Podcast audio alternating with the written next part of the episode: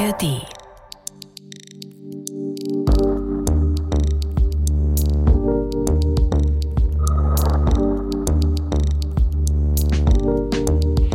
Am 7. Juni 1802 kommt es zu einem Geheimtreffen auf einer Plantage in der französischen Kolonie Saint-Domingue im heutigen Haiti. Eingeladen sind sowohl weiße wie auch schwarze Ortskommandeure und Generäle, also sowohl von Seiten der französischen Kolonialmacht wie auch von Seiten der örtlichen Eliten von Saint-Domingue. Die Franzosen werden angeführt von General Jean-Baptiste Brunet. Die Initiative zu dem Treffen, die ging jedoch von dem Anführer der französischen Streitmacht in Saint-Domingue aus, Charles Victoire Emmanuel Leclerc. Leclerc ist ein Schwager von Napoleon Bonaparte, zu dieser Zeit bereits Herrscher über Frankreich, wenn auch nur als erster Konsul und eben noch nicht als Kaiser. Ich sagte auch Anführer der französischen Streitmacht, weil Frankreich zu Jahresbeginn 1802 eine Streitmacht von Frankreich nach Saint-Domingue geschickt hat, weil die französische Kolonie in den Augen Napoleons beginnt abtrünnig zu werden. Und das liegt vor allem an dem Hauptgast, der an diesem 7. Juni eingeladen worden ist, um mit den Franzosen zu verhandeln, Toussaint Louverture, ein ehemaliger Sklave, dann Anführer einer Revolution und später wirklich Volks- und Nationalheld. Ein Jahr vor dem Treffen, also im Jahr 1801, hat Louverture es gewagt, eine Verfassung in Saint-Domingue zu erlassen, ohne im Vorfeld die französische Kolonialmacht darüber zu informieren. Und mehr noch, er hat sich in dieser Verfassung sogar zum Gouverneur auf Lebenszeit ausrufen lassen. Und wenn es das schon nicht genug ist, dann hat er auch die französische Streitmacht seit Jahresbeginn regelrecht an der Nase herumgeführt und ihr massive Verluste bereitet. Dazu später aber mehr. Wir bleiben nämlich vorerst in der Szene auf der Plantage. Toussaint Louverture betritt das Haus, in dem die Verabredung stattfinden soll. Zeitgenossen und Historiker haben sich später lange Zeit den Kopf zermartert, warum er überhaupt zu diesem Treffen geht, warum er so unvorsichtig ist, obwohl er doch schon fast sein ganzes Leben immer wieder Morddrohungen ausgesetzt ist. Nur mal ein Beispiel. Bei einem ähnlichen Treffen nur einen Monat vorher, da kam Louverture einen Tag früher zum Treffen und er brachte 300 Soldaten mit, die die ganze Zeit mit gezückten Säbeln bereitstanden. Diesmal aber, da trifft er eben solche Sicherheitsvorkehrungen nicht und deshalb ist alles anders.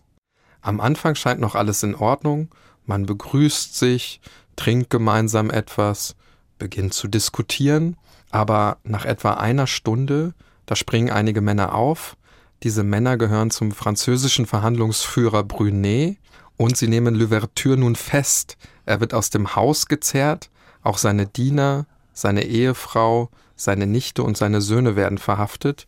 Und nicht nur das, die Soldaten plündern auch die Habseligkeiten von Louverture und seiner Familie. Die Verhafteten werden schließlich auf ein Schiff im nahegelegenen Hafen verschleppt.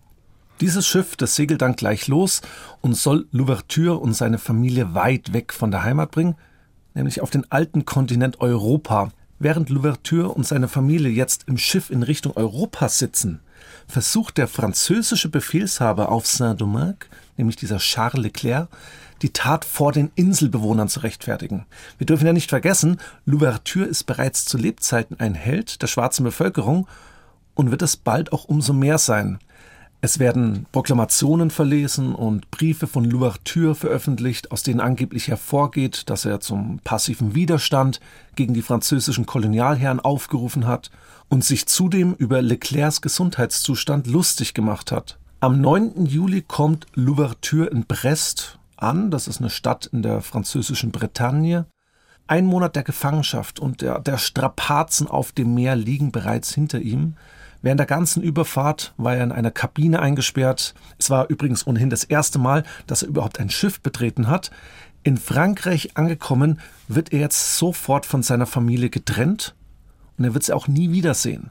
Louverture selbst wird in eine mittelalterliche, abgelegene Festung in Brest gebracht weit entfernt vom Meer, meist mit schlechten, kalten, verregneten Wetter. Und jetzt beginnt ja so das letzte Martyrium von Toussaint Louverture. Er wird gedemütigt und schikaniert. Louverture erhält keinerlei Nachricht von seiner Familie, darf sie weder sehen noch ihr auch nur ein einziges Mal schreiben. Inhaftiert wird er dabei in einem Hochsicherheitstrakt im ersten Stock, darf seine Zelle natürlich nicht verlassen Dieses auch nur spärlich beheizt. Das heißt, Louverture ist hier im Grunde ständiger Kälte ausgesetzt. Er hält auch nichts zum Lesen, zudem sind Besuche verboten. Es ist also ein Leben in völliger Isolation. Die Wachen, die konfiszieren zudem alle seine persönlichen Gegenstände, also seine Uhr, seine Uniform, sein Hut, auch sein Rasiermesser.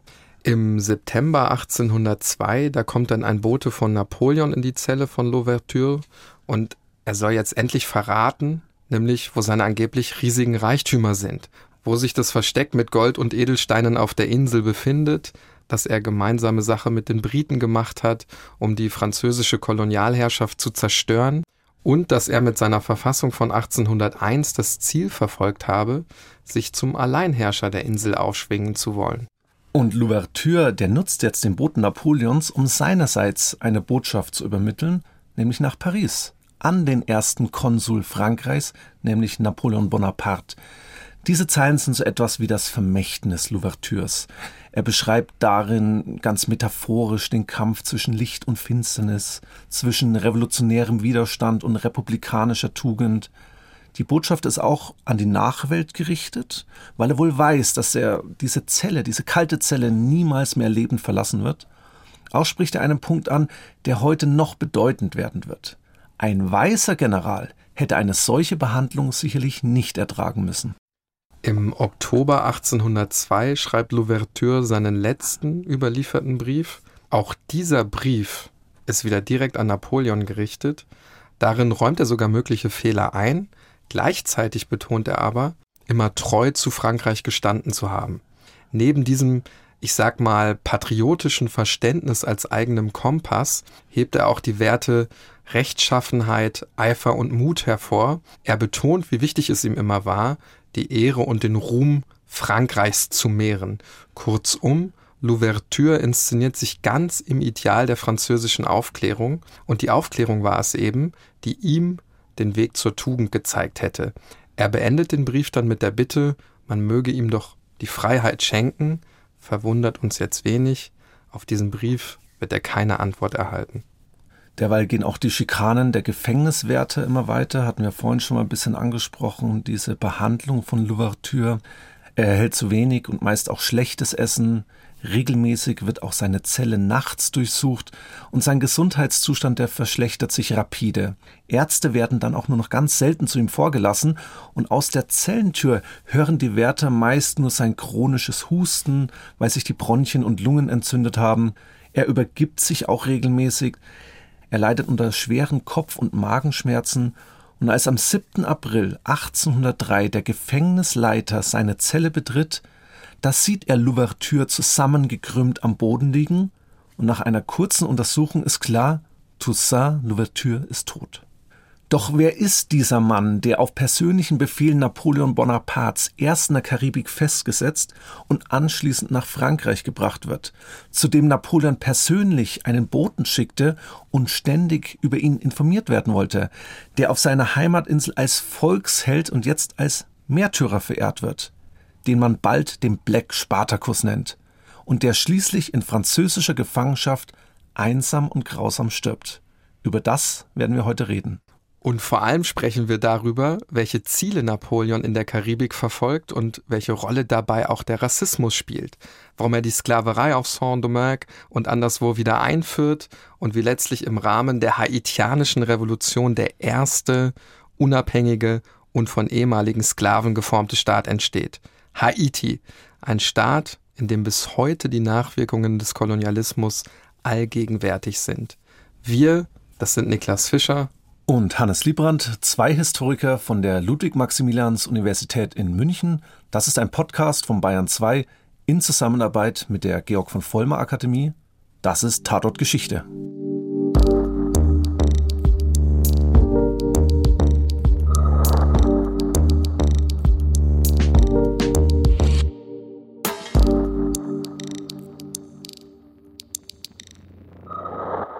Niklas letzte Folge Ägypten, heute die Karibik. Also wir reisen viel mit Tatort-Geschichte, waren, glaube ich, auch noch nicht in der Karibik mit einer Folge.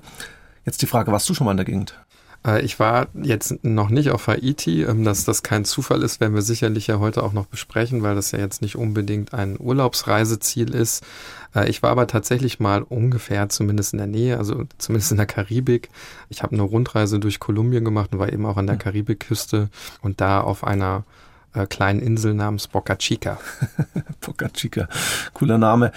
Ich kenne tatsächlich auch niemanden, der auf Haiti schon mal Urlaub gemacht hat. Werden wir später nochmal sprechen. Aber in der Dominikanischen Republik, das ist doch durchaus bekannt. Wir wissen ja, dass Haiti und die Dominikanische Republik sich heute die Insel Hispaniola teilen. Und Hispaniola ist die zweitgrößte der großen Antillen.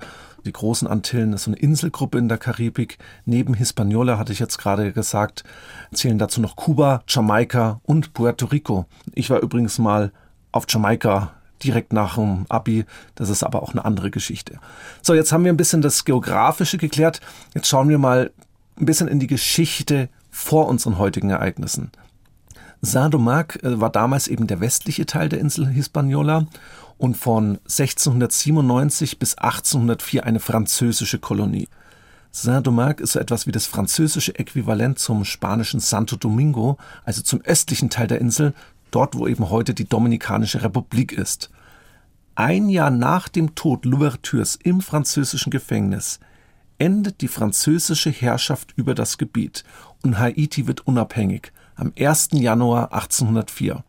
Wir sehen also schon mal, durch diese zeitliche Nähe, dass die Unabhängigkeit des Landes im direkten Zusammenhang auch mit unserem heutigen Protagonisten steht. Aber wir wollen heute nicht nur den Blick auf Louverture und Haiti richten, sondern ebenso auf Napoleon und Frankreich. Bereits in der letzten Folge haben wir über ihn gesprochen und über seine ja, dunkle Seite, also über die Gewalt, die er zuweilen anordnet, um seine Ziele auch zu erreichen. Und nachdem wir das letzte Mal über die Gewalt in Ägypten und Palästina gesprochen haben, ist heute also die Karibik dran. Ich kann schon mal sagen, dass sich gewisse Gewalt- und Handlungsmuster wiederholen, manche aber auch gänzlich neu sind. Um das besser zu verstehen, werfen wir einen kleinen Blick in die Kolonialgeschichte der Region. Vor den Franzosen beherrschten die Spanier das heutige Hispaniola, damals also noch Santo Domingo. Im Jahr 1697 verzichten die Spanier dann schließlich auf das westliche Drittel der Insel, eben zugunsten Frankreichs. Hispaniola wird in der Folge geteilt, nämlich in das französische Saint-Domingue und das spanische Santo Domingo. Schauen wir uns die Folgen für den französischen Teil kurz an. Zunächst einmal wird der Urwald abgeholzt, um eben riesige Baumwoll- und Zuckerrohrplantagen entstehen zu lassen, die eben dort errichtet werden. Auch Kaffee wird auf der Insel angebaut. Zudem floriert der Sklavenhandel. Das heißt, Sklaven aus Afrika werden auf die Insel verschifft die müssen eben dort natürlich unter schwersten Bedingungen schuften. Exportiert werden zudem von der Insel dann nach Frankreich verschiedene Güter. Was wir zusammenfassend sagen können, die Insel ist wirklich eine sehr ertragreiche Kolonie. Die Folgen des Sklavenhandels, die bringen natürlich auch einen Wandel in der Bevölkerungsstruktur mit sich. Das heißt, über 90 Prozent der Menschen sind auf der Insel fortan Schwarze. Massiv sind zudem die Veränderungen der Natur, die eben bis heute nachwirken. Haiti hat bis in die Gegenwart mit den Folgen der Abholzung des Regenwaldes zu kämpfen, denn das führte und das führt immer noch zu massiven Erosionen und die Folgen davon, die sind wirklich verheerend, denn nur ein Teil des Staatsgebietes ist noch für die Landwirtschaft überhaupt nutzbar. Das führt zu einer riesigen Armut, aber auch zu vielen Naturkatastrophen, also sowas wie Schlammlawinen oder Überflutungen. All das, was du jetzt gerade gesagt hast, da liegen ja die Ursachen eben in der Vergangenheit, unter anderem auch in der spanischen und französischen Kolonialgeschichte. Und wenn wir da jetzt wieder unseren Blick drauf richten und gehen in die Zeit am Ende des 18. Jahrhunderts, also in die Zeit von Toussaint Louverture, da bricht dann auf der Insel ein großer Sklavenaufstand aus. Und Toussaint Louverture tritt jetzt auf den Plan. Er ist der Anführer dieses Aufstandes und bald schon wird er deshalb der schwarze Spartakus genannt aber er hält noch viele weitere Beinamen. Aufgrund seiner militärischen Erfolge nennt man ihn auch bald den schwarzen Napoleon. Und das ruft natürlich einen Mann jenseits des Atlantiks auf den Plan, nämlich den richtigen Napoleon, Napoleon Bonaparte.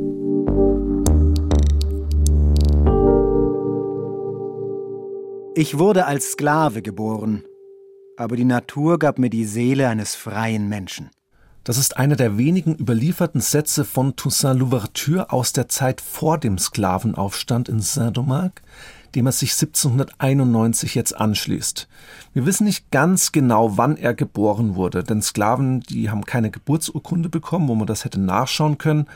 Die meisten Historikerinnen und Historiker vermuten so zwischen 1740 und 1746. Sicher ist jedoch, dass seine Eltern bereits als Sklaven auf einer Zuckerplantage arbeiteten und er dort in die Sklaverei also hineingeboren wurde. Er wurde deshalb auch nicht als Louverture geboren, das ist ein Kunstname, denn Sklaven hatten keinen Einfluss auf ihren Nachnamen. Zur Geburt hat er den Namen Toussaint Breda erhalten und erst in der Revolutionszeit später nennt er sich dann Louverture, der Einfachheit halber, sonst kommt man vielleicht ein bisschen durcheinander, bleiben wir heute mal konsequent bei Louverture. Der junge Louverture ist charakterisiert durch seine sportlichen Aktivitäten. Er reitet viel, muss das auch im Rahmen seiner Tätigkeit.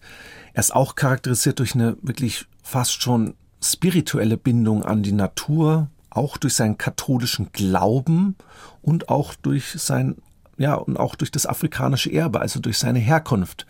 Sklaven wie Louverture waren auf den Plantagen mit Haus- oder Nutztieren gleichgesetzt. Wir hatten ja auch schon mal ein paar Folgen über die Sklaverei in Nordamerika gemacht, wenn auch stärker über die USA. Jetzt in der Karibik ist es noch ein bisschen anders, auch noch ein bisschen radikaler.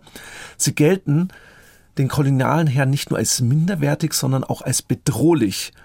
Wir können heute leider nicht das gesamte Leben von Louverture darstellen, sondern nur die Grundbedingungen aufzeigen, unter denen er lebte und wie er schließlich zum Anführer dieses Sklavenaufstandes wird. Wir können aber davon ausgehen, dass der junge Toussaint viele Erniedrigungen und auch Benachteiligungen der Sklaverei am eigenen Leib erfährt. Sein Leben ist durch den sogenannten Code Noir bestimmt. In dem Dekret wird der Umgang mit schwarzen Sklaven geregelt. Dabei gibt es keinerlei Rechtsansprüche. Auch die Heirat ohne Erlaubnis des eigenen Herrn ist nicht erlaubt. Man darf auch keine Waffe tragen, das ist auch verboten.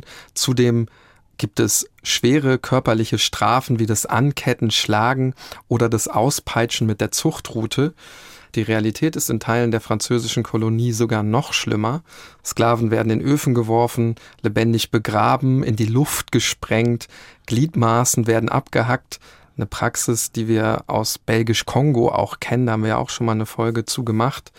Toussaint Louverture erlebt eine solche Barbarei zwar jetzt nicht direkt am eigenen Leib, weil sein Vater einen besseren Status hatte, aber er bekommt sie eben mit in seinem Umfeld und auch über die Geschichten und Erzählungen, die sich in dieser Zeit verbreiten.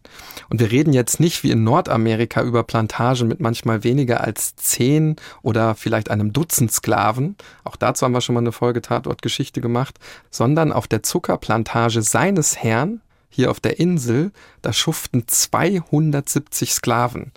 Seine komplette Familie wird versklavt und getrennt. Teilweise weiß er auch gar nicht, wo sich die anderen Familienangehörigen befinden. Und dieses Schicksal, das teilen eben tausende Sklaven auf der flächenmäßig eigentlich überschaubaren Insel, ist ein bisschen größer als Sardinien. Erstaunlich ist, dass äh, Toussaint Louverture innerhalb ich sage jetzt mal, der Schicht der Sklaven doch sozial aufsteigen kann. Nimmt doch so einen Sonderweg, würde man sagen. Er wird der Kutscher eines reichen Franzosen, hat deshalb schon von seiner Tätigkeit her ein gewisses Privileg und wird schließlich sogar zu dessen rechter Hand, weil er auch das völlige Vertrauen des Franzosen genießt. Später berichtet er rückblickend von diesem sozialen Aufstieg. Nicht nur lebten wir in einem solchen Wohlstand, dass wir etwas zurücklegen konnten, sondern wir hatten auch das Vergnügen, die schwarzen Plantagenarbeiter mit Lebensmitteln zu versorgen, wenn sie zu knapp dran waren. Sonntags und an Feiertagen gingen wir, meine Frau, ich und meine Verwandten zur Messe, und wieder zu Hause genossen wir dann eine wohlschmeckende Mahlzeit und verbrachten den Rest des Tages zusammen, der mit einem Gebet, das wir alle gemeinsam sprachen, seinen Abschluss fand. Das meinte ich ein bisschen mit Sonderweg, was wir gerade gehört haben. Also das war jetzt nicht wirklich gewöhnlich. Toussaint Louverture war also kein gewöhnlicher Sklave. Neue Dokumente in französischen Archiven belegen auch, dass Louverture spätestens 1776, vielleicht sogar ein bisschen früher, aus der Sklaverei entlassen wird. Es ist sehr wahrscheinlich, dass diese Freilassung aus der Sklaverei auf Initiative des reichen Plantagenbesitzers geschieht, für den er eben arbeitet, dessen rechte Hand er mittlerweile schon geworden ist. Und wenn man jetzt seine Situation betrachtet, dann müsste man sagen, er ist jetzt ein freier Schwarzer. Gab es nicht sehr viele auf der Insel, aber er leugnet auch seine Vergangenheit als Sklave nicht. Er identifiziert und solidarisiert sich mit den Sklaven auf der Insel. Er sieht sich also so ein bisschen weiterhin als einer von ihnen. Er verachtet aus tiefstem Herzen das weiße Sklavensystem. Aber ein Revolutionär, den wir am Anfang vorgestellt haben, der ist er zu diesem Zeitpunkt auch noch nicht. Das ändert sich erst ab 1789. Jetzt bricht die französische Revolution aus und bald wird sie auch die entfernte Insel Saint-Domingue in der Karibik erreichen.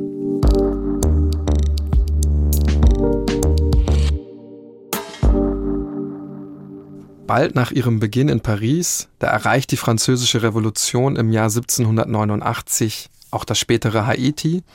Und die Menschen dort, die stellen sich jetzt eine grundlegende Frage. Ist die Erklärung der Menschen- und Bürgerrechte von 1789 in Frankreich, also das Verdienst der französischen Revolution, ist das auch in Einklang zu bringen mit der Praxis des Sklavenhandels, zum Beispiel hier auf dem französischen Teil der Insel. Viele Schwarze sagen eben Nein und nehmen das als Anlass für ihr Aufbegehren. Erstmal, das können wir an der Stelle festhalten, nur regional begrenzt. Nach und nach weiten sich die Aufstände aber aus zu einer ganzen Revolution, der sogenannten haitianischen Revolution. Und dieser Bürgerkrieg, der fordert bereits tausende Tote, meist natürlich nur unter der schwarzen Bevölkerung. Und genau in dieser Zeit schlägt bald die Stunde von Toussaint Louverture. Die Kolonie also der französische Teil der Insel, der ist jetzt wirklich im Aufruhr. Dabei, das können wir an dieser Stelle vielleicht auch einmal zusammenfassen, um da so einen gewissen Überblick zu geben, gibt es mehrere Konfliktebenen. Zunächst einmal zwischen Befürwortern und Gegnern einer Freilassung der Sklaven, zwischen den französischen Loyalisten, den sogenannten Popons Blancs, und den kolonialen Autonomisten, den sogenannten Popons Rouges. Also die einen, die Blancs, wollen die starke Anbindung und Ausrichtung ihrer Politik an Frankreich und die anderen, die Rouges, die stehen für eine gewisse Autonomie vom Mutterland. Der Konflikt verläuft aber auch zwischen den verschiedenen Bevölkerungsgruppen. Das heißt, weiße, Menschen mit gemischter Herkunft und auch schwarze. Der Sklavenaufstand erreicht dann schließlich 1791 seinen Höhepunkt und jetzt tritt Louverture mit wirklich markigen Worten an die Öffentlichkeit. Ich bin Toussaint Louverture. Ihr kennt vielleicht meinen Namen. Wie ihr wisst, Brüder, habe ich mir Rache auf die Fahnen geschrieben und will, dass Freiheit und Gleichheit in Saint-Domingue herrschen. Seit Beginn arbeite ich daran, sie zu verwirklichen, um unser aller Glück zu erreichen. Der Bürgerkrieg dauert bis 1793 und ist äußerst komplex, auch deshalb, weil unterschiedliche Mächte involviert sind, also Spanien, Frankreich und auch Großbritannien. Während des Aufstandes legt Louverture seinen Sklavennamen ab und nennt sich eben fortan Louverture. Dominant im Namen ist natürlich der Begriff Ouverture, also übersetzt Öffnung oder besser Neubeginn. Wie können wir uns jetzt den Ablauf der Revolution vorstellen? Zunächst einmal ein paar tausend Aufständische nehmen mehrere Plantagen im Norden der Insel in Besitz. Diese Plantagen bzw. die Felder werden dann eben angezündet. Überall auf der Insel lodern bald die Feuer der brennenden Plantagen. Schließlich militarisiert sich dieser Aufstand. Die Anführer des Sklavenaufstandes kommen dabei meist aus eher gehobenen Sklavenzirkeln, so wie das eben auch bei Louverture der Fall ist. Also zum Beispiel sind es Hausdiener oder Kutscher. Er selbst wenn wir uns jetzt auch fragen, warum steigt denn sein Stern so schnell auf, das ist im Grunde insbesondere in seinem militärischen Geschick zu erklären. Denn er plant sein Vorgehen immer wie militärische Schlachten. Und genau deshalb erhält er bald auch den Beinamen der schwarze Napoleon. Ich habe hier ein Gemälde vor mir liegen äh, von Toussaint Louverture. Dieses Gemälde ist kein zeitgenössisches. Das ist ähm, ja, ich glaube, in den 1950er oder 60er Jahren entstanden, aber wir sehen hier auch, wie er nachträglich noch zu einer Art schwarzem Napoleon gemacht wird. Er trägt nämlich die Uniform eines französischen Generals und ins, wird eben genau in dieser Tradition hier auf dem Gemälde inszeniert. ist ja alles andere als gewöhnlich, dass ein, ein schwarzer ehemaliger Sklave hier in französischer Militäruniform steht und eben quasi hier als, als Militär in Erscheinung tritt. Also das ist das Besondere an Toussaint Louverture, werden wir später auch nochmal genauer betrachten. Und Jetzt hast du gerade auch schon gesagt, schwarze Napoleon und ich habe es vorhin auch mal gesagt, weiße Napoleon oder echter Napoleon. Ähm, es gibt da wirklich erstaunliche Parallelen zwischen beiden Persönlichkeiten. Napoleon ist in Frankreich bereits zu dieser Zeit ein gefeierter General und hilft jetzt tatkräftig mit, die Revolution gegen innere und äußere Feinde zu sichern, hatten wir auch in der letzten Folge besprochen.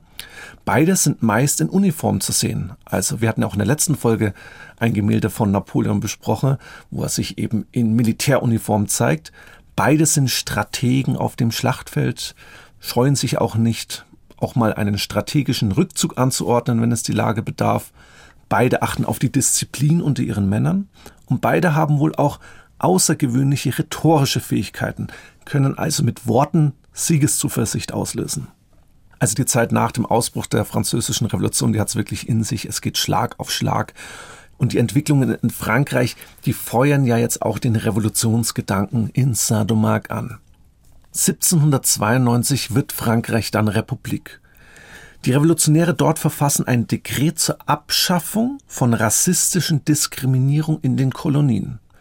Und das wird natürlich auch in die Karibik weitergetragen. Und deshalb kann man es ja schon fast als logisch betrachten, dass jetzt Männer wie Louverture die Umsetzung dieses Dekrets auch für ihre eigene Heimat fordern. In einer Proklamation an die Sklaven sagt er, es könne in Saint-Domingue keine Freiheit geben, solange nicht alle frei sind. Die Initiatoren des Aufstandes von 1791 seien in seinen Augen die Urväter des Kampfes für die Abschaffung der Sklaverei und hätten jetzt das Fundament gelegt. Und dann führt er weiter aus. Ich war der Erste, der sich für ein Ziel stark machte, das mir stets am Herzen lag. Was wir begonnen haben, das werde ich zu Ende führen. Ja, man hört, denke ich, ganz gut den Selbstanspruch, auch das Selbstverständnis von Louverture. Und das führt auch dazu, dass die französische Kolonialmacht mehr und mehr unter Druck gerät. Da entsteht jetzt ein neuer Stern, sage ich jetzt mal ein bisschen metaphorisch betrachtet, der mehr und mehr auch die französische Kolonialmacht herausfordert auch weil die auf Santo Domingo herrschenden Spanier, also auf den anderen Teil der Insel Hispaniola, den Sklaven jetzt die Freiheit versprechen, wenn sie sich ihnen anschließen. Das waren natürlich auch taktische Gründe der Spanier.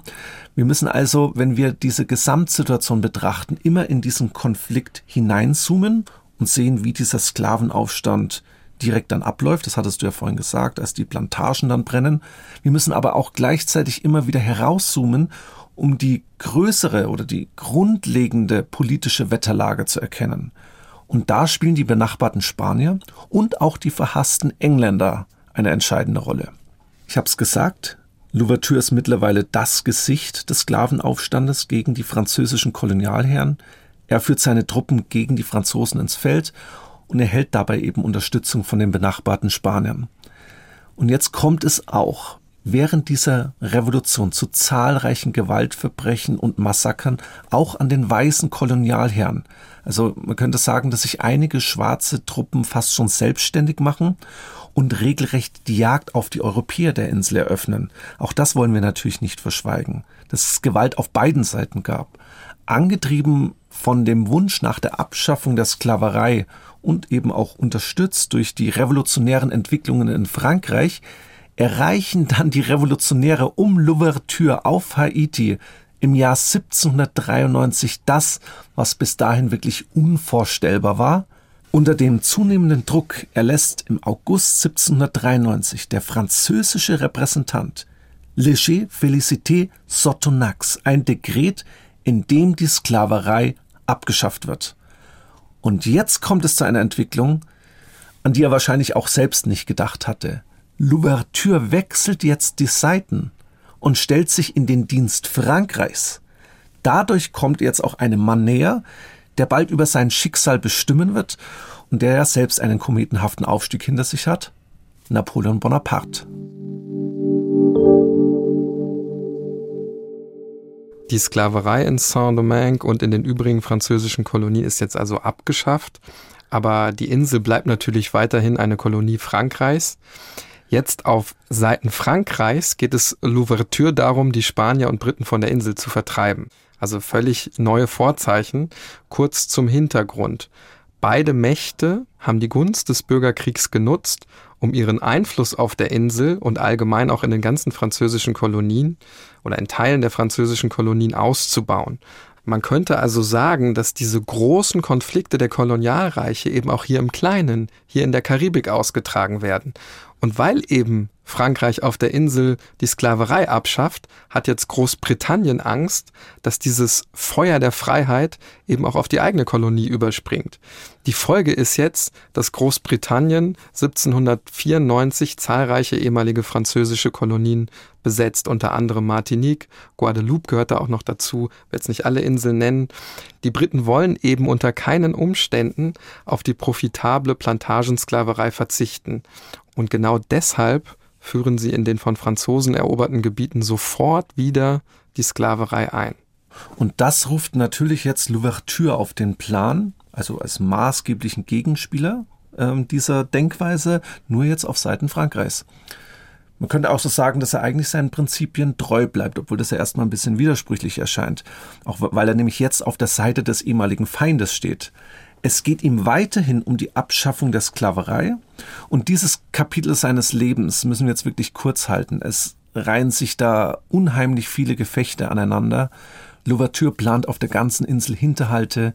Er nutzt die psychologische Kriegsführung, propagiert die republikanische Tugend unter seinen Männern, imitiert dabei übrigens auch die römische Militärdisziplin, wird mehrfach verletzt, bis er im September 1798 tatsächlich die britische Besatzungsarmee von der Insel vertreiben kann. Und das eben trotz mangelnder Ausrüstung. Und euphorisch schreibt er dazu am 17. Oktober 1798 folgende Zeilen. Endlich ist es gelungen. Ich habe das Ziel erreicht, das ich mir gesetzt hatte, nämlich die Engländer aus Saint-Domingue zu verjagen und die Banner der Tyrannei durch die Fahne der Freiheit und die Standarte der französischen Nation zu ersetzen. Mir bleibt nichts zu wünschen übrig. Er ist fast schon auf dem Höhepunkt seiner Macht, Louverture. Direkt nach dem Abzug der Briten schreibt ein hochrangiger französischer Diplomat an seinen Vorgesetzten in Paris, und dieser Brief zeigt, wie ich finde, auch sehr deutlich, welchen Status sich Louverture jetzt in diesem Jahr erarbeitet hat und übrigens auch im fernen Europa. Das ist ein Rebell, hinter dessen Willen neun Zehntel der Bevölkerung von Saint-Domingue stehen. Ein Rebell, dessen Mut, Disziplin und strategische Intelligenz die Macht und Schliche der Briten im Kolonialkrieg bezwungen haben. Ein Rebell, der kaum je schläft und die Fähigkeit zu besitzen scheint, sich selbst zu vervielfachen und zur gleichen Zeit an verschiedenen Orten anwesend zu sein. Ein Rebell, der in jedem Teil seines Landes, das von Bergen, Flüssen und Pässen übersät ist, die idealen Orte für Hinterhalte kennt. Ein Rebell, der eine unermüdliche Armee befehligt, die sich von allem ernähren kann, was sich verdauen lässt, und sogar ohne Kleidung auskommt. So sehr aus diesen Worten eine deutliche Wertschätzung, vielleicht auch Bewunderung hervorgeht, wird natürlich auch das Rebellenhafte betont. Und genau das wird dann ja auch zum Problem für Louverture. Man könnte auch sagen, die meisten Rebellen, die sind für einen bestimmten Zweck gut, aber für eine dauerhafte Zukunft äh, sieht man sie eigentlich in der Regel nicht so gerne vor, sehr salopp jetzt ausgedrückt. Für die Einbindung in ein neues System eben sind sie zu rebellisch. Ich könnte auch sagen, eine andere Denkweise ist vielleicht auch, warum man da in Missgunst fällt. Erfolg provoziert immer Missgunst. Und einflussreiche Stimmen in Frankreich, die sehen eben die Kolonie jetzt ins Chaos versunken, weil nun eben Schwarze wie Louverture die Macht in den Händen halten. Weil sie übrigens öffentlich auch die Voodoo-Religion praktizieren, die natürlich da auch im Gegensatz zur katholischen Kirche steht. Für Voodoo, da hat Louverture auch gewisse Sympathien auch wenn die Sklaverei abgeschafft ist, ist natürlich der Rassismus keineswegs aus den Köpfen der Menschen in Frankreich, also aus den Köpfen der französischen Kolonialherren verschwunden. Ein schwarzer Bürgerkriegsheld, der sich jetzt zum Alleinherrscher der Kolonie aufschwingt, der heftige Machtkämpfe mit den französischen Regierungskommissaren austrägt und sogar auch noch so dreist ist, einige von der Insel abzuberufen, das, das ist in den Augen vieler einflussreicher Franzosen einfach zu viel. So weit ging es dann eben doch nicht mit der Wertetrias der französischen Revolution Liberté, Egalité und Fraternité. Ja, und positiv gewendet, Niklas, könnte man ja sagen, dass die Machtstellung von Toussaint Louverture einzigartig ist für einen Schwarzen der damaligen Zeit. Und Paris nutzt ihn, eigentlich benutzt ihn, um in der Region eigene Ziele zu verfolgen. So soll Louverture jetzt beispielsweise die Briten auch aus Jamaika vertreiben und dann die Spanier aus ihrem Teil von Hispaniola, nämlich aus Santo Domingo. Darauf gehen wir jetzt wirklich nicht genauer ein, es soll einfach nur verdeutlicht werden, wie wichtig er anfangs für die Franzosen ist und warum er dann auch schnell fallen gelassen wird. Und wenn wir von Paris sprechen, dann meinen wir natürlich Napoleon Bonaparte. Genau in dieser Zeit, im Jahr 1799, übernimmt er in einem Staatsstreich die Macht in Frankreich und wird jetzt erster Konsul der Republik. Ebenfalls 1799 ist Louverture auf dem Höhepunkt seiner Macht. Und jetzt kreuzen sich die Wege dieser beiden absoluten Machtmenschen noch mehr, obwohl sie ja zigtausende Kilometer voneinander entfernt sind und ein ganzer Ozean sie trennt. Denn Louverture schreibt jetzt Briefe an Napoleon betrachtet ihn als den eigentlichen Ansprechpartner in Paris und eben nicht irgendwelche niederen Politiker oder Beamte. Von Angesicht zu Angesicht mit Napoleon möchte er jetzt agieren, der schwarze Napoleon und der weiße Napoleon. Nach der Eroberung von Santo Domingo, also nach der Vertreibung der Spanier von Hispaniola, von der ganzen Insel, schickt er 1801 besonders stolz einen Brief an Napoleon, in dem er die Eroberung von Santo Domingo verkündet. Ganz Hispaniola, so schreibt er, stehe nun unter französischer Herrschaft. Er weiß vermutlich nicht, dass er damit eigentlich sein eigenes Grab geschaufelt hat. Denn später wird Napoleon schreiben, dass die eigenwillige Eroberung von Santo Domingo der letzte Anstoß war, um mit Louverture zu brechen. Er wird einfach zu mächtig, zu eigensinnig Frankreichs Einfluss in der Karibik droht wegen ihm zu schwinden. Auch in Santo Domingo, also der heutigen Dominikanischen Republik, lässt er die Sklaverei abschaffen und zahlreiche Reformen einläuten. Er strotzt vor Kraft und Selbstbewusstsein. Und 1801 kommt es dann ja wirklich sprichwörtlich zum Knall. Auf maßgebliche Initiative von Louverture wird in Saint-Domingue eine Verfassung erlassen, die bald zu einer ja, Charta für eine neue Kolonialordnung werden soll. Aber es geht nicht nur um koloniale Fragen. Und das ist der entscheidende Punkt. Louverture lässt sich durch die Verfassung zum Gouverneur auf Lebenszeit ausrufen. Das war Artikel 28. Und mehr noch, er kann sogar laut Verfassung seine Nachfolger bestimmen. Er hat also weitreichende Kompetenzen, verfassungsrechtlich betrachtet sogar weitreichender als die Befugnisse des ersten Konsul in Frankreich, nämlich Napoleon Bonaparte. Sogar ein eigenes Departement mit seinem Namen Louverture soll geschaffen werden. Viele haben ihn auch deshalb Hybris vorgeworfen, aber schwerwiegender vielleicht noch als die eigene Erhöhung waren die Spitzen gegen die Kolonialmacht Frankreich. Die Verfassung stutzt nämlich den französischen Einfluss auf die Kolonie ganz gewaltig, zum Beispiel bei der Ernennung von Kolonialbeamten. Das will Louverture selber machen als Gouverneur. Und er boxt diese Verfassung trotz zahlreicher Bedenken durch. Ein Bote bringt sie nach Paris. Der, der hatte noch viele Tage vergeblich auf Louverture eingeredet, Passagen dieser Verfassung zu ändern, sie ein bisschen abzuschwächen, aber vergebens. Louverture, ich hatte es gesagt, strotzt vor Kraft und Selbstbewusstsein und so gelangt die Verfassung nicht abgeändert, nicht abgeschwächt in die Hände von Napoleon und damit beginnt der Stern Louvertures zu sinken.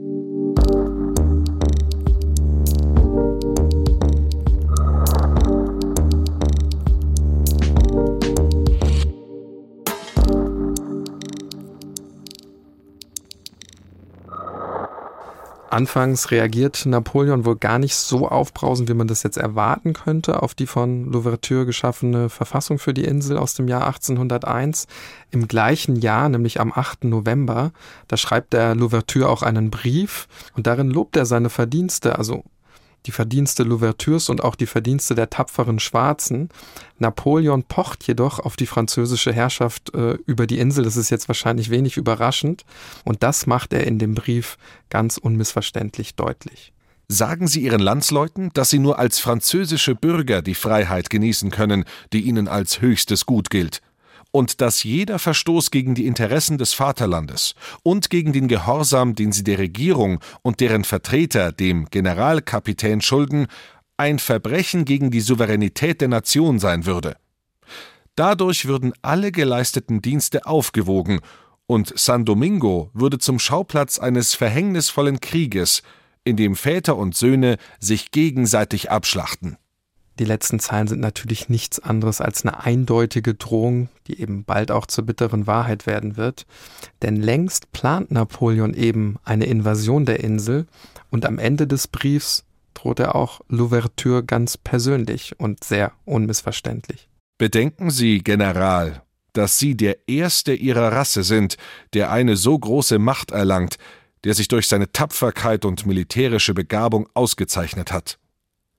Darum sind sie vor Gott und vor uns der Erste, der für das Verhalten ihrer Landsleute verantwortlich ist. Und auch hier besitzt gerade der letzte Satz die entscheidende Sprengkraft. Aber erstmal zurück in die Karibik, also auf die Insel. Dort verbreiten sich Meldungen über Gewalttaten und Massaker an weißen Männern, Frauen und auch Kindern. Viele Farmer und Siedler werden von ihren ehemaligen Sklaven aufgesucht und teilweise bestialisch ermordet. Und so wächst auch Napoleons Kritik an der Abschaffung der Sklaverei im Allgemeinen und eben nun an Louverture im Besonderen. Blühende Kolonien, sagt Napoleon, seien nach der Abschaffung der Sklaverei vernichtet worden. Er spricht in der Folge meist von Aufsässigen und von Brandstiftern, die nun eben wieder diszipliniert werden müssen. Dazu kommt, dass im Umkreis von Louverture viele Männer immer mehr Reichtümer anhäufen und eben selbst die schwarze Bevölkerung ausbeuten und das oft auch unter der Anwendung von Gewalt. Und dann gibt es unter Louverture sogar weitere Formen der Sklaverei, von denen er selbst profitiert haben soll. Und all diese Meldungen und zum Teil auch Gerüchte verbreiten sich eben ab 1801 rasant auf der Insel, aber nicht nur dort, sondern eben auch in Frankreich. Ja, und Louverture, der antwortet mit voller Härte, nur diesmal eben gegen die Verfehlungen der Schwarzen auf der Insel. Es geht eben darum, Napoleon zu zeigen, dass er jetzt nicht, ich sag mal, einseitig ist, sondern dass er die Lage im Griff hat. Der traurige Höhepunkt seines Vorgehens gegen die schwarze Bevölkerung, den erkennen wir im Jahr 1801. Da ruft er die Menschen nämlich zu einer öffentlichen Hinrichtung von 40 aneinandergeketteten Schwarzen auf. Es handelt sich dabei um Aufständische aus der Region, die Überfälle durchgeführt und viele Weiße massakriert haben sollen. Der Anführer übrigens, das war der Neffe von Louverture selbst. Vor der Hinrichtung hält Louverture dann eine Rede oder besser gesagt müsste ich sagen eine Drohpredigt. Er droht nämlich jetzt damit, dass allen anderen Aufständischen das gleiche Schicksal widerfahren wird. Dann lässt er drei schwere Kanonen auf die aneinandergeketteten feuern. Die Todgeweihten werden förmlich in Stücke gerissen. Was diese Episode zeigt, ist die Tatsache, dass Louverture als Gouverneur viele Interessen berücksichtigen muss, eben von vielen Parteien bewertet wird und seine Feinde überall lauern. Ja, und vor allem zeigt ja diese schreckliche Tat, dass Louverture kein Pazifist ist. Also es ist kein Gandhi, sondern im Selbstverständnis auch Militär, der in entsprechenden Situationen eben auch diese Gewalt anwendet. Und dieses demonstrative Erschießen dieser Menschen, Aneinanderketten, das hat natürlich auch eine Außenwirkung und soll auch diese entsprechende Außenwirkung haben. Versetzen wir uns mal für einen Augenblick in die Perspektive Napoleons in Frankreich. In Saint-Domingue hat es ein schwarzer Bürgerkriegsheld an die Spitze geschafft, der jetzt als Gouverneur auf Lebenszeit ja schon fast eine bedrohliche Machtfülle hat, der sich sogar anmaßt, seinen Nachfolger laut Verfassung zu bestimmen. Und dieser Gouverneur, der herrscht mittlerweile über ganz Hispaniola, nachdem er zuvor eben eigenmächtig die Spanier aus Santo Domingo vertrieben hat. Selbstbewusst und zum Teil auch forsch dirigiert er die französischen Kolonialbeamten, lässt einige abberufen und andere wieder einsetzen. Er ruft eigenständig eine Verfassung aus, die seinen Einfluss stärkt und den Einfluss Frankreichs zurückdrängt. Er bekommt jedoch keine Ruhe auf die Insel, da viele neue Aufstände angezettelt werden und nicht selten auch französische Siedler umgebracht werden. Er sieht deshalb, dass die schwarze Bevölkerung jetzt nicht mehr zu 100 Prozent hinter Louverture steht da er nämlich nun in politische Verantwortung ist und diese Aufstände blutig niederschlagen lässt, also auch Schwarze, selbst sogar Familienangehörige umbringen lässt. Für Napoleon aber sind die großen Antillen und allgemein die Karibik von strategischer Bedeutung. Vor allen Dingen geht es hier gegen England, dessen Empire in der gesamten Karibik und natürlich auch dann in Nordamerika eine wichtige Stütze hat. Insbesondere der transatlantische Sklavenhandel, also der Import von schwarzen Sklaven nach Nordamerika, geht genau über diese Route. Frankreich braucht hier einen direkten Einfluss und in den Augen Napoleons kann man sich eben nicht mehr auf Louverture verlassen, weil er sich selbstständig gemacht hat und zunehmend eigene Ziele verfolgt, beziehungsweise sogar die Abschaffung der Sklaverei in der gesamten Karibik sich jetzt als Ziel setzt.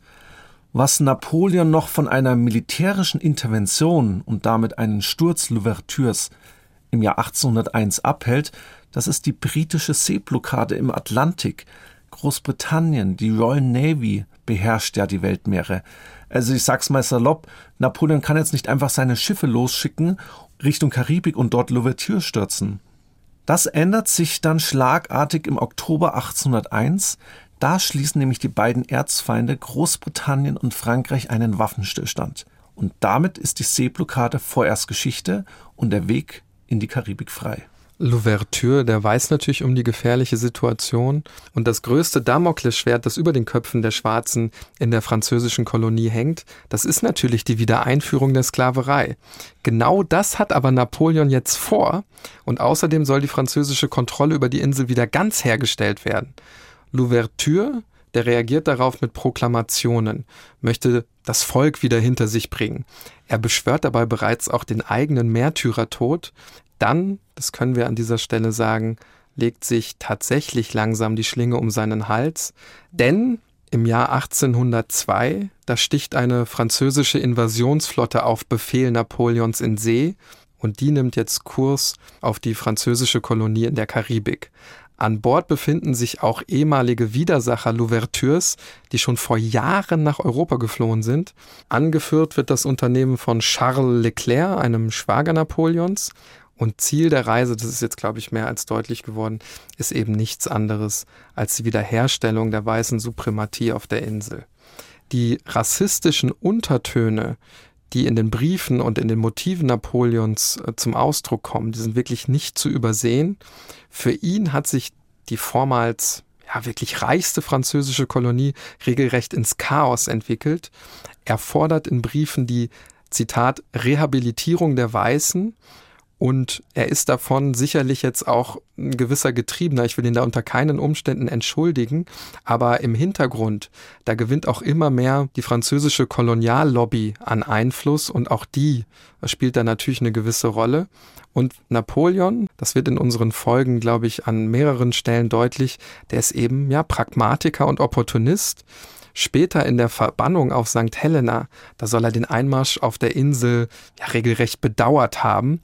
Und da hat er tatsächlich dann auch die Schuld an der Invasion dem Zitat Geschrei der Koloniallobby gegeben. Also hat so ein bisschen versucht, die Verantwortung von sich wegzunehmen.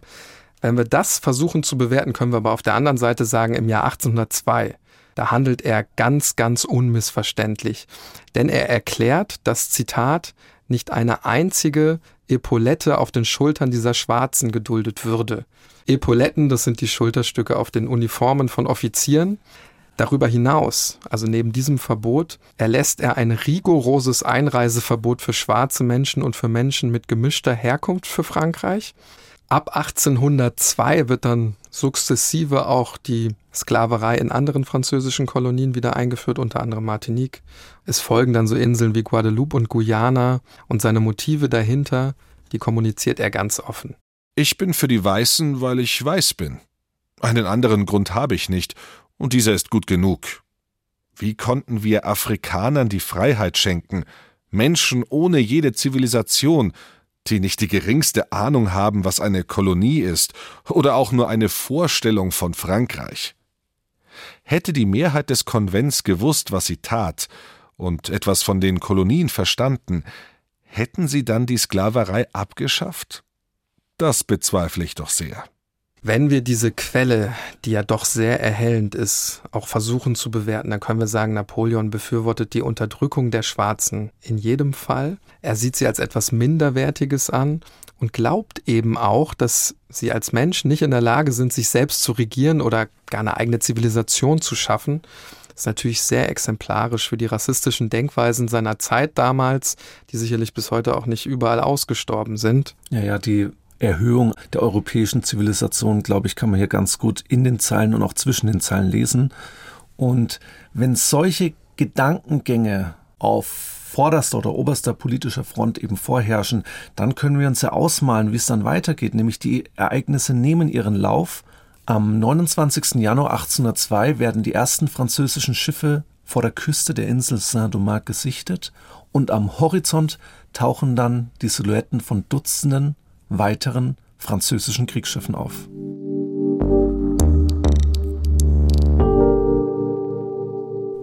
Die ersten französischen Schiffe landen. In der Folgezeit soll die Invasionsarmee auf 20.000 Mann anwachsen, später sogar dann noch größer, also die kommen in mehreren Wellen. Darunter befinden sich auch zahlreiche kampferprobte Soldaten der Rheinarmee, also so eine Art von Eliteeinheit Napoleons, die schon viele Schlachten gefochten haben. Und Toussaint Louverture sieht jetzt diese Bedrohung. Er mobilisiert alle Kräfte auf der Insel, auch weibliche Soldaten rekrutiert er. Verstreut auf der ganzen Insel beginnen jetzt die Gefechte, nicht selten begleitet wirklich durch schwere Kriegsverbrechen auf beiden Seiten, ganze Dörfer werden angezündet. Die französische Invasion wird dabei auch begleitet durch eine ordentliche Portion Kulturimperialismus, denn die Franzosen lassen Bildungseinrichtungen schließen, nehmen kreolische Kinder gefangen, schicken die dann nach Frankreich. Ebenso setzen sie Priester fest, die auf Seiten Louverture stehen. Und sie schicken auch weiße Frauen wieder nach Europa, die teilweise schwarze Männer oder Liebhaber haben. Die französischen Behörden verbieten dann fortan jeglichen schwarzen Landbesitz also alle Besitzungen, die unter Louvertures Herrschaft angehäuft wurden, sollten jetzt an die rechtmäßigen weißen Besitzer zurückkehren. Die schwarze Bevölkerung entwaffnen sie und anschließend führen sie auch wieder die Sklaverei ein. Das ist also ein totaler Bruch mit der Herrschaft Louvertures, die Napoleon, und das dürfen wir niemals vergessen, und seine Regierung ja eine Zeit lang energisch unterstützt hat. Ja, die Verteidiger um Louverture, die kämpfen also nicht nur um ihre eigene Existenz, sondern eben auch um alle Verdienste und Reformen, die sie im Bürgerkrieg teuer und unter großen Verlusten erkämpft haben. Vor diesem Hintergrund, da ist ihnen ja, im Grunde jedes Kriegsmittel recht, auch die Taktik der verbrannten Erde. Es ist dringend geboten, dass das Land, das von unserem Schweiß getränkt ist, dem Feind nicht die geringste Nahrung bietet. Zerschießt die Straßen und werft tote Pferde in die Brunnen zerstört und verbrennt alles, damit die Leute, die gekommen sind, uns wieder zu versklaven, immer das Bild der Hölle vor Augen haben, die sie verdienen.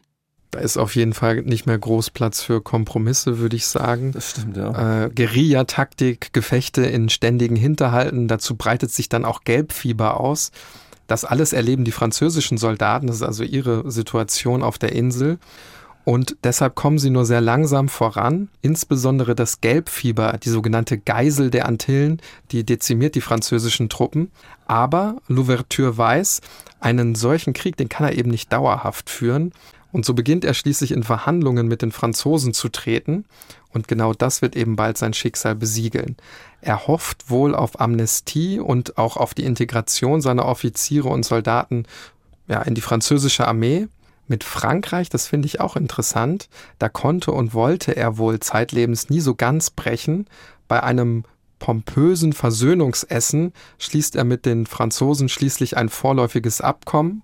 Die Kampfhandlungen werden eingestellt, aber wir können an der Stelle zusammenfassen, so ganz wird Louverture sein Misstrauen nicht ablegen. Das ist eine ganz brenzlige Situation für Louverture und er weiß das, er bleibt misstrauisch, das ist auf jeden Fall richtig. Charles Leclerc, also der französische Kommandant der Invasion, der fühlt sich gekränkt. Er hat seinem Schwager Napoleon den großen Sieg auf Saint-Domingue versprochen, aber er konnte ihn eben nicht erreichen. Und genau in dieser Situation erhält Leclerc einen Brief von Napoleon, der ihn ganz unmissverständlich daran erinnert, dass alle, ich zitiere, Hauptbriganten, also auch Toussaint Louverture, augenblicklich nach Frankreich zu deportieren sein. Es geht nicht nur um eine Befriedung der Insel, sondern es geht auch um eine Abrechnung mit den Briganten, so wie das Napoleon eben hier sagt. Das Wort Brigant, vielleicht noch ganz kurz, also so eine Art Räuber kommt aus dem Italienischen und das ist ganz bewusst gewählt. In seiner Verzweiflung, weil er diesen Sieg eben nicht liefern konnte nach Frankreich, greift der französische Kommandant Leclerc zu einer List.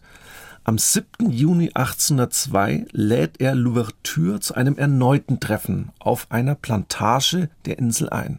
Man begrüßt sich, trinkt zusammen und nach einer Stunde wird Louverture verhaftet und mit seiner ganzen Familie augenblicklich auf ein Schiff in Richtung Europa gebracht. Damit sind wir jetzt wirklich am Ausgangspunkt unserer heutigen Geschichte angelangt und das letzte Martyrium Louvertures beginnt. Als Toussaint Louverture am 7. April 1803 in französischer Gefangenschaft stirbt, kann er die wirkliche Unabhängigkeit seiner Heimat dann nicht mehr erleben, Frankreichs Herrschaft in der Karibik und übrigens auch in Nordamerika schwindet allmählich. Die Invasionstruppen ziehen sich jetzt überall, auch in der Karibik, zurück. Ihr Anführer Charles Leclerc, der stirbt dann an Gelbfieber. Der Nachfolger Leclercs als Oberbefehlshaber, Donatien Rochambeau, der befördert den Unabhängigkeitskrieg jetzt in eine neue und noch gewaltvollere Phase. Massenexekutionen sind an der Tagesordnung. Männer, Frauen und Kinder werden erschossen, gehängt, geköpft und verbrannt. Er importiert sogar für die Menschenjagd ausgebildete Jagdhunde aus Kuba und lässt viele Inselbewohner zerfleischen. Die Eskalation der Gewalt auf der Insel, für die Napoleon natürlich zweifelsohne eine bedeutsame Mitschuld trägt, plus die Nachricht von der Wiedereinführung der Sklaverei auf Guadeloupe beispielsweise, führen jetzt zu neuen Revolten auf Saint-Domingue, stärken das Zusammengehörigkeitsgefühl der Inselbewohner.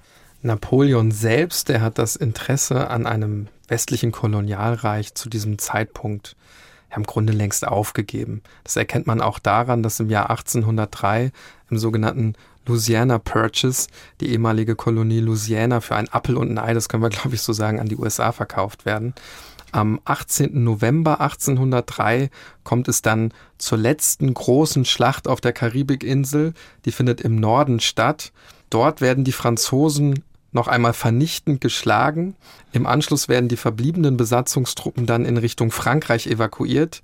Am Ende verlieren die Franzosen rund 85 Prozent ihrer insgesamt in mehreren Wellen angekommenen 44.000 Soldaten. Napoleon wird seine Invasion viel, viel später, am 10. Januar 1817, als große Dummheit bezeichnen.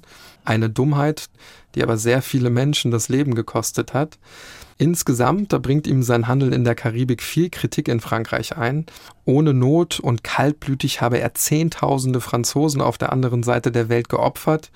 Und natürlich sind durch seine Politik auch tausende schwarze Bewohner auf der Insel umgebracht und versklavt worden. Das Land wurde radikal ausgebeutet und umgestaltet. Auch deshalb erhalten Napoleons Erbe und sein Mythos eben durch die Geschehnisse in der Karibik ja deutliche Kratzer. Napoleon, der Gewaltherrscher, auch das ist eine Zuschreibung, die sehr, sehr lange verschwiegen wird und die eben erst sehr langsam zum Inhalt der Auseinandersetzungen mit ihm wird. Ja, ich denke auch, dass man dieses Umdenken allmählich registrieren kann. Und das wollten wir heute auch ein bisschen zeigen. Und nicht nur heute, sondern auch in der letzten Folge. Denn unsere beiden Tatorte, die zeigen ja, wie ich finde, recht deutlich, wie Napoleon seine Macht ausübt. Also er spielt erst den großen Aufklärer in Ägypten, lässt jedoch dann tausende Menschen erschießen, wenn sie ihm Probleme bereiten oder er irgendwie eine Gefahr in ihnen sieht. Er lässt Louverture lange Zeit in Saint-Domingue walten, bis er dann zu mächtig wird und dadurch ebenfalls zum Problem für ihn wird. Man könnte jetzt sagen, das ist eben Machtpolitik. Er ist der Konsul, später der Kaiser, er muss als Herrscher das große Ganze im Blick behalten. Aber diese ordentliche Portion Opportunismus und Skrupellosigkeit muss man ihn auf jeden Fall attestieren. Das ist jetzt fast schon vorsichtig ausgedrückt. Also ähm, von Machtgier würde ich regelrecht sprechen. Also diese Zuschreibung Napoleons als Tyrannen, ja. ähm, wenn man sich unsere heutige Episode und auch die letzte anhört, äh, dann weiß man, woher die kommt, würde ich sagen. Ja, das stimmt. Ich glaube, Ernst Moritz Arndt, der berühmte deutsche Dichter, hat ihn mal als Satans ältesten Sohn bezeichnet. Aber das würde jetzt zu weit führen. Es soll aber vor allen Dingen zeigen, diese ambivalente Bedeutung, auch als Gewaltherrscher und Tyrann. Du hast es gerade gesagt. Wenn wir am Ende aber nochmal unter anderem auch auf sein Erbe in der Karibik schauen.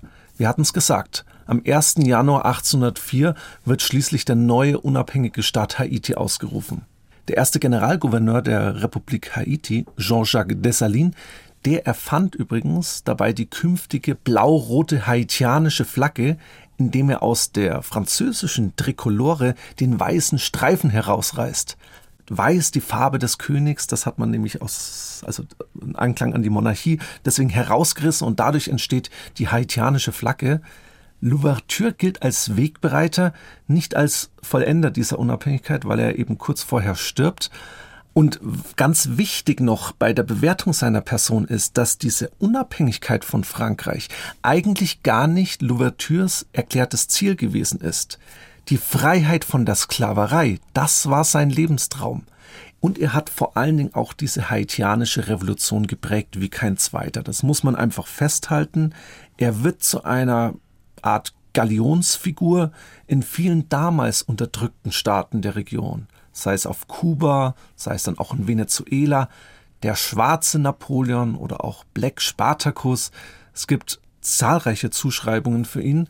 Dabei ist er hier in Europa eigentlich, würde ich mal sagen, etwas weniger bekannt. Und das zeigt er eben, dass da eine gewisse, eine gewisse Lücke in der Erinnerungskultur entsteht, zumindest in Europa.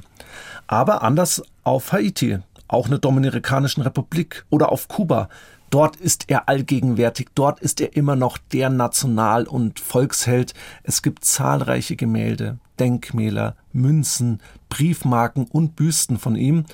Haiti selbst der Staat ist bis heute durch diese koloniale Geschichte geprägt.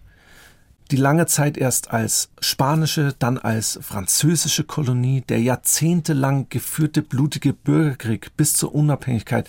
Haiti ist das einzige Land der westlichen Hemisphäre, das wirklich zu den am wenigsten entwickelten Ländern der Welt gezählt wird.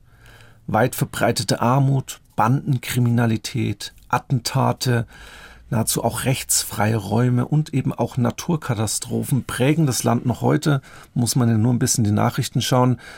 Unsere heute erzählte Geschichte ist jetzt sicherlich nicht der alleinige Grund für die heutigen Zustände. Doch die Geschehnisse zur Zeit von Toussaint Louverture und Napoleon Bonaparte, die haben doch auf jeden Fall einen sehr großen Anteil daran, wie ich finde. Hannes, wir sind am Ende angekommen. Lange Folge, ja? Lange Folge heute tatsächlich. Warum bringt ein Täter in einer Nacht drei Menschen um? Fünf Minuten vor dem Tod. Der Das Ding Kriminalpodcast. Hi, wir sind Luisa und Jost. Wir ermitteln mit euch echte Kriminalfälle nochmal Schritt für Schritt nach. Und weil wir nicht nur ein Laber-Podcast sind, gehen wir auch selbst ins Gericht und sprechen mit Expertinnen und Experten. Der Verwesungsgeruch ist unverwechselbar. Da weiß man sofort, was passiert ist. Hör dir jetzt an, was fünf Minuten vor dem Tod passiert ist, überall, wo es Podcasts gibt. Ich will es nicht versäumen, euch äh, darauf hinzuweisen. Ihr könnt uns natürlich äh, wie immer Feedback äh, geben äh, unter tatortgeschichte.bayern2.de zum Beispiel. Äh, hinterlasst uns gern auch überall positive Bewertungen und fünf Sterne mit Blick auf die einschlägigen Streaming-Portale. Ja, und ganz wichtig bleibt uns natürlich noch am Ende zu sagen, dass Tatort Geschichte ein Podcast von Bayern 2 in Zusammenarbeit mit der Georg von Vollmer Akademie ist. Das Ziel der Georg von Vollmer Akademie ist es, Menschen zum aktiven Gestalten der Gesellschaft und für die Teilhabe an unserer Demokratie zu begeistern, durch Workshops, durch Bildungsreisen. Schaut da auf jeden Fall mal in das Programm rein. Niklas und ich sind auch manchmal am Start. Das findet ihr unter vollmer-akademie.de.